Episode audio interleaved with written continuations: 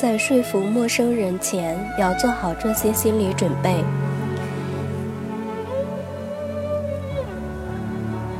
在使用迈克尔六问之前，调整好自己的心态非常重要，特别是在陌面对陌生人时。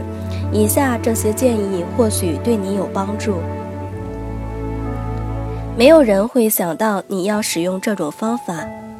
无论是客服热线的接线人员，还是当面接待客户的服务人员，他们对于各种抱怨、训斥甚至辱骂早已习以为常。他们从来没指望过会有客户关注他们的感受，他们甚至都不指望得到尊重或者最起码的礼貌对待。长此以往，他们就习惯了时刻保持防御姿态。有时候他们说话会非常苛刻，缺乏耐心，甚至略显粗鲁。很多客服人员在解答客户提出的问题时，都必须照本宣科，而且也有人监督他们，以确保他们不会自作主张、胡乱讲话。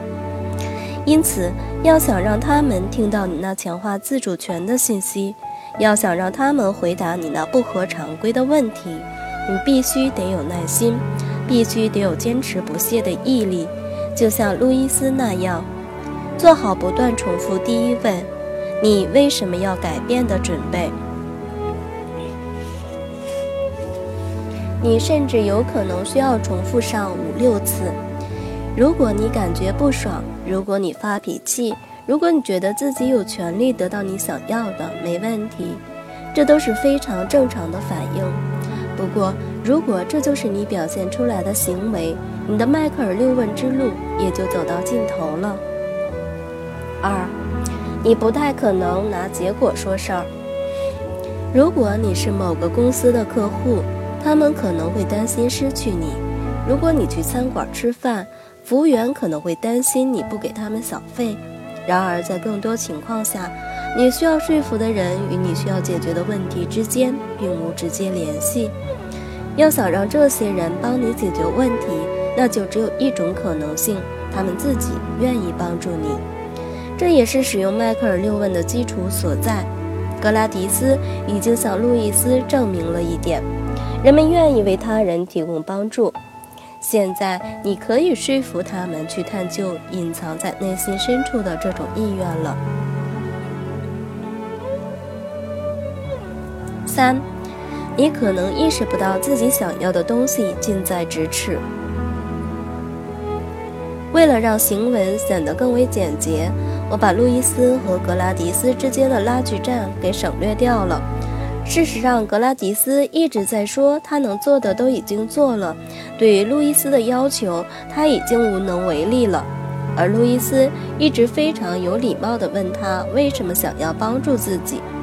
路易斯绝对没有想到僵局终于被打破的那一刻来得如此突然。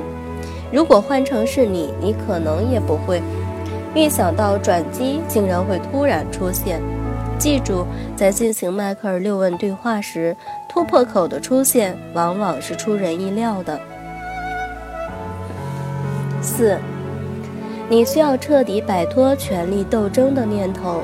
转而把关注的焦点放在得到你想要的东西上。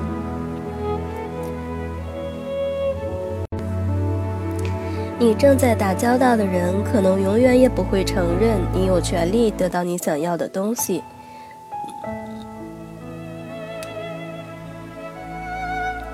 不过，就像格拉迪斯一样，他可能会想办法让你得到他。他之所以会这么做。并不是因为他突然意识到你的立立场是正确的。事实上，他这么做的动机完全源自他内心深处的某个角落，因为他发现了自己想要帮助你的理由，即便他完全没有必要这么做。如果你把自己的目标定义为向对方证明他必须帮助你，那你就准备好拥抱失败吧。